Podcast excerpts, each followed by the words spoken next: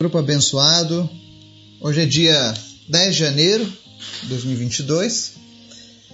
A gente começou esse ano fazendo a leitura das cartas de Paulo à igreja de Corinto.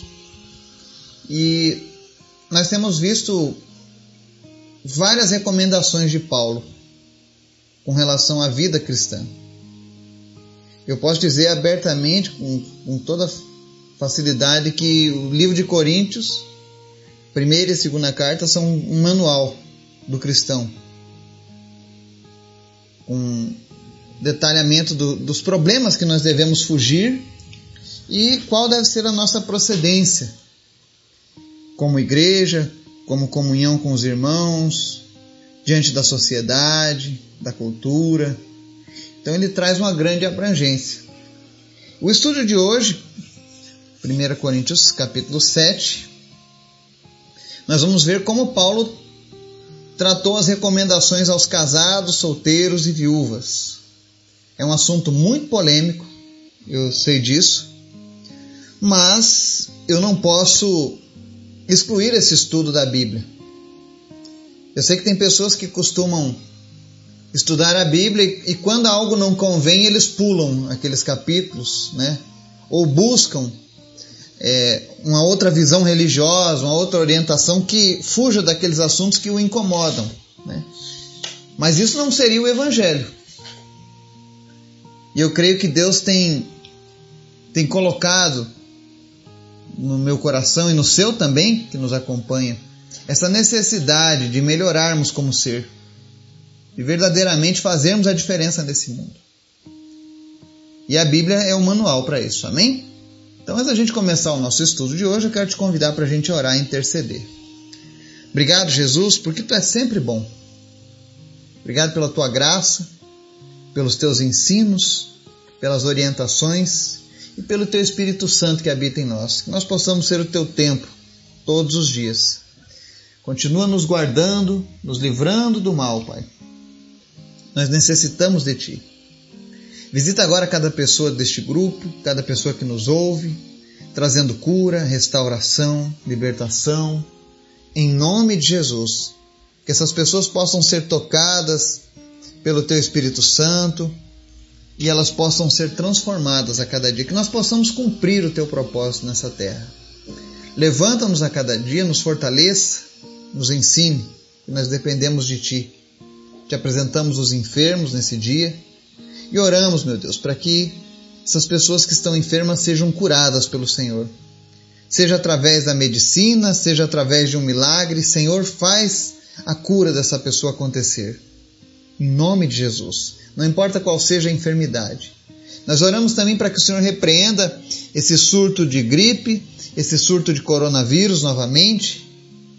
Que aqueles que estão sendo infectados recebam agora imunidade no seu organismo e que nós possamos vencer essas doenças no nome de Jesus, Pai. Guarda o teu povo, guarda as pessoas que nos ouvem nesse momento, aonde quer que chegue essa mensagem.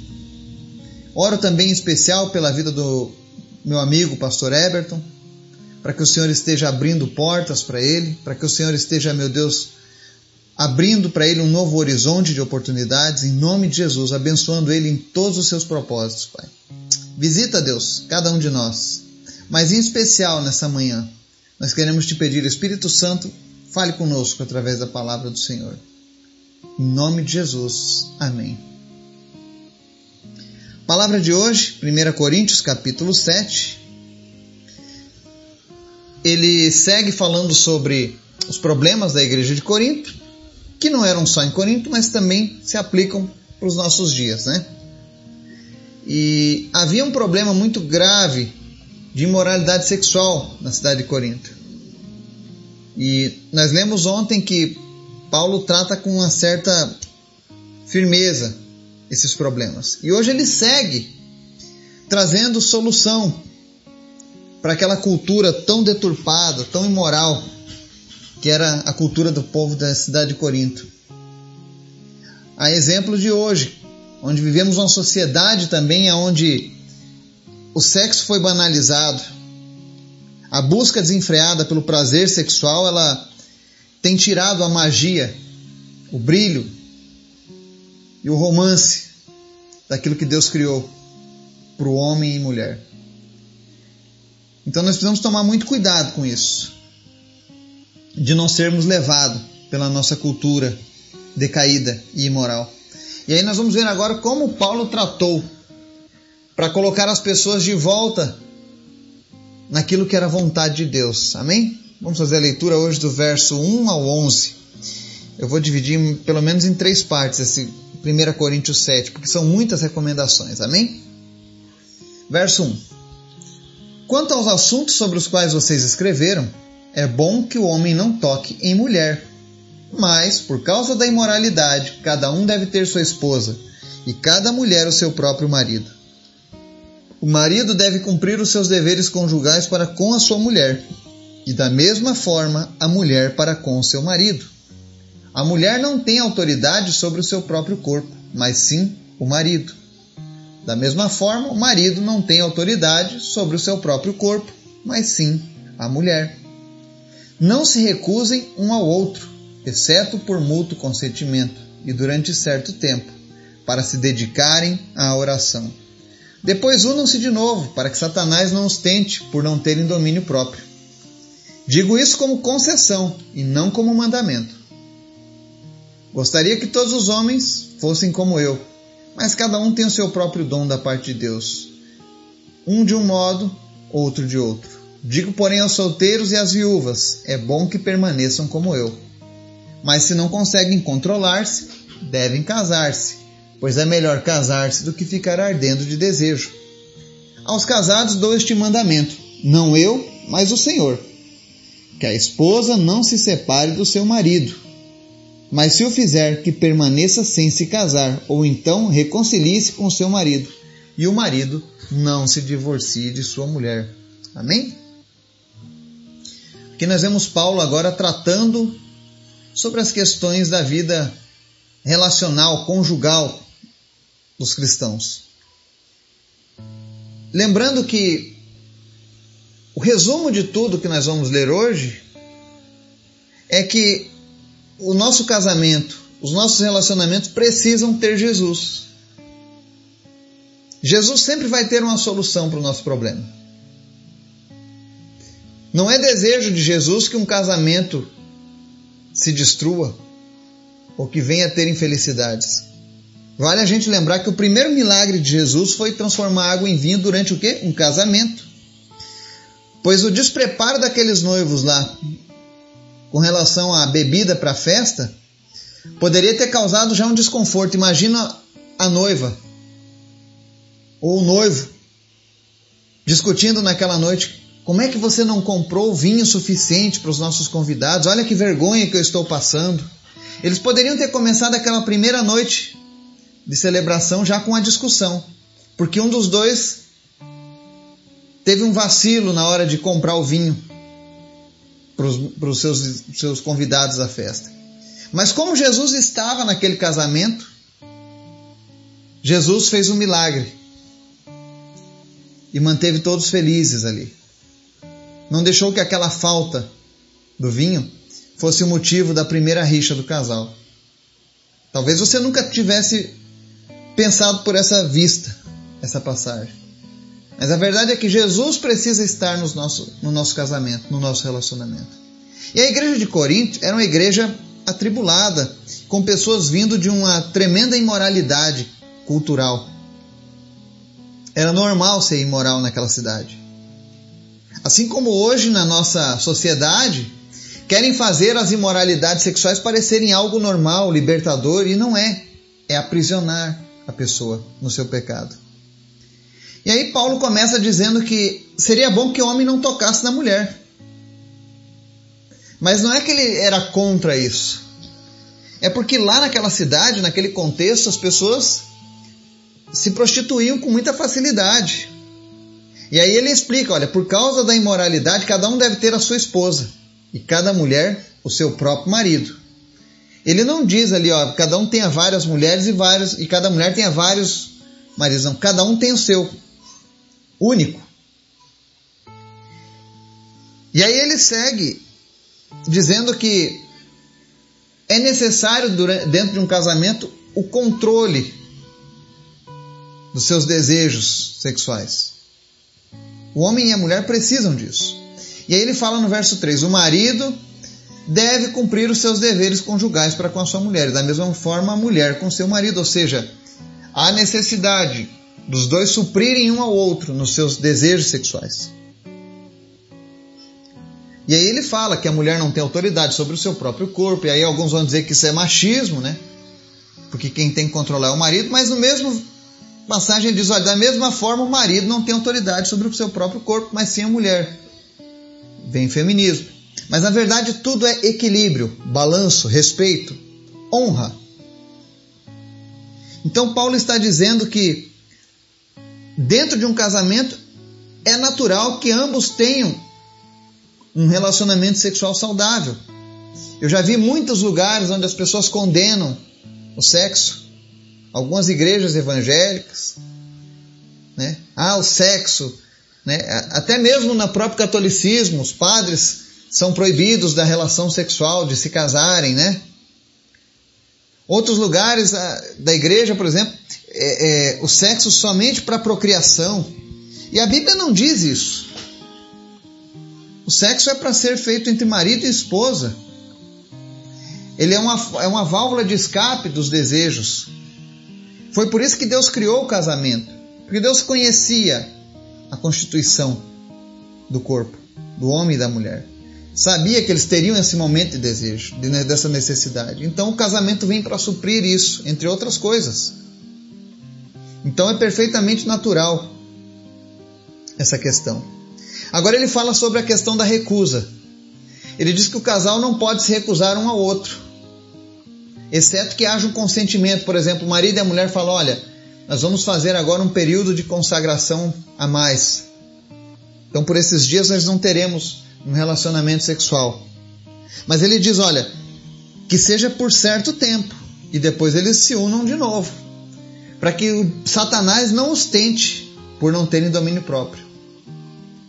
Porque Paulo está dizendo o seguinte: se a mulher rejeita, se ela não concede a conjunção do sexo com seu marido, ela vai acabar forçando ele a ter pensamentos impuros, a buscar isso em outros lugares. Da mesma forma, quando o marido se nega para a mulher, ele vai estar tá criando nela uma brecha. E Paulo está ensinando justamente sobre isso. Controlem-se, Usem o casamento de vocês para que vocês possam dar prazer um ao outro. Mas tomem cuidado para que vocês não abram brechas, para que Satanás não venha tentar vocês. Aí no verso 7, isso aqui Paulo está dizendo é uma, é uma recomendação, não é um mandamento. Não quer dizer que tem que ser sempre assim a ferro e fogo, mas é uma concessão, é uma dica. E aí nos versos 7 e 8, Paulo diz assim: Gostaria que todos fossem como eu, todos os homens fossem como eu, mas cada um tem seu próprio dom. E no verso 8 ele diz: Digo, porém, aos solteiros e às viúvas, é bom que permaneçam como eu. Olha que interessante. Paulo, ele escolheu ser celibatário. Ele, ele decidiu viver assim. É diferente de quando alguém recebe a imposição do celibato. A Bíblia não impõe o celibato a ninguém. Ah, mas o fulano para servir a Deus tem que ser celibato. Não. Paulo está dizendo que esse era um dom que ele recebeu de Deus, mas que todos têm um próprio dom. Há pessoas que se realizam servindo a Deus no seu casamento porque tem a companhia da sua esposa ou a esposa a companhia do marido, e há outros, porém, que ele não sente esse desejo sexual, ele não, não tem essa falta de controle, ele tem domínio próprio. E ele se sente bem servindo a Deus sozinho. Porque daí ele pode viajar, ele pode dormir debaixo de uma ponte, ele não tem problema, ele não tem ninguém para cuidar, apenas a obra de Deus. Mas ele fala aqui que os solteiros e as viúvas era bom que permanecessem como ele, ou seja, celibatários. E ele diz: Mas se não conseguem controlar-se, devem casar-se, pois é melhor casar-se do que ficar ardendo de desejo. Lembrando que é quando na palavra de Deus diz assim, é bom que permaneçam como eu, né? Ou seja, é uma dica. Quantas pessoas ficaram viúvas, tiveram um novo casamento e, e foi atribulado, né? Então Paulo está dizendo: se você é uma pessoa viúva e quer servir ao Senhor, permaneça como Paulo. Ou se você está solteiro, permaneça como Paulo. Mas se você não tem o controle dos seus impulsos sexuais, case-se. É isso que Paulo está dizendo. É como Deus quando disse para Adão: é bom que o homem não fique só. Ele não deu um mandamento que o homem era obrigado a se casar, mas ele diz: é bom que não fique só. Por que, que é bom que não fique só? Porque viriam os desejos, viriam essas coisas, e ao invés de pecar, é melhor você estar casado. Porque o casamento é uma benção. E aí nos versos 10 e 11, Paulo segue dando esse ensinamento e ele diz assim: Aos casados dou este mandamento, não eu, mas o Senhor. Ou seja, o próprio Deus está dizendo, através de Paulo, que a esposa não se separe do seu marido, mas se o fizer, que permaneça sem se casar. Ou seja, segundo os padrões de Deus para o Novo Testamento, se alguém se separar, não se case novamente. Se for para se casar, que seja reconciliando-se com seu marido. E para os maridos ele diz: não se divorcie da sua mulher. Lembrando que o único quesito pelo qual Deus aceitou o divórcio foi por conta da traição. Quando alguém trai o matrimônio do casamento, aí Deus permite. Não é da vontade de Deus, porque se o marido ou a mulher se arrependerem e forem perdoados um ao outro, podem continuar casados.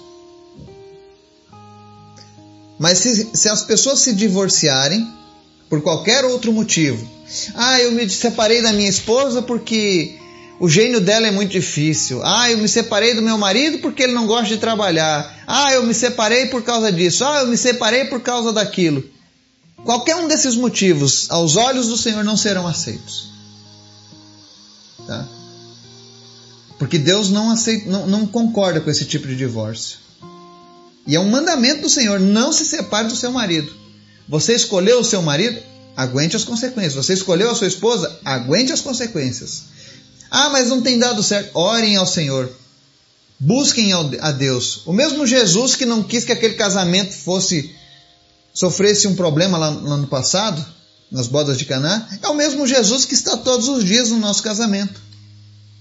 O problema é que muitas vezes os cristãos vivem uma, uma religiosidade hipócrita.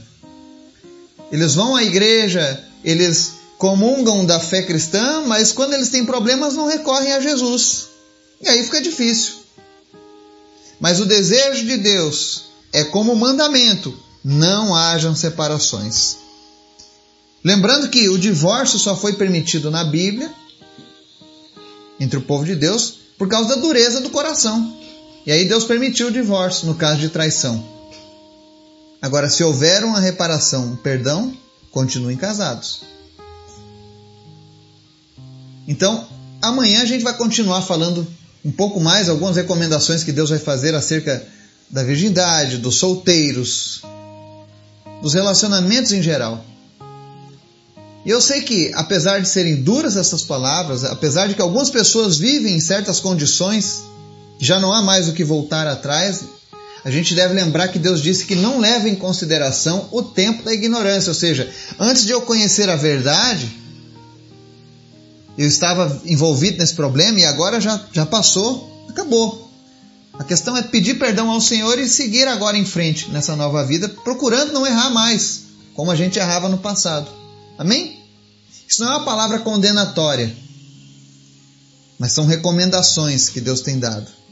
E se antes você errou, se antes você fez algo que está aqui nessa lista e você não conhecia a palavra de Deus, ou então você era um religioso raso, ou seja, que não tinha conhecimento da palavra, não, não se sinta pressionado por isso. Isso vale de hoje para frente, a partir do momento que seus olhos foram abertos com o Evangelho. Amém? Que Deus nos abençoe, que Ele venha abençoar as nossas famílias, os casamentos, os relacionamentos. Mesmo que essa cultura ensine sobre essa liberdade sexual, a verdadeira liberdade sexual é aquela que está dentro do casamento. Amém? E amanhã a gente continua o nosso estudo, se Deus assim permitir. Que Deus nos abençoe em nome de Jesus. Amém.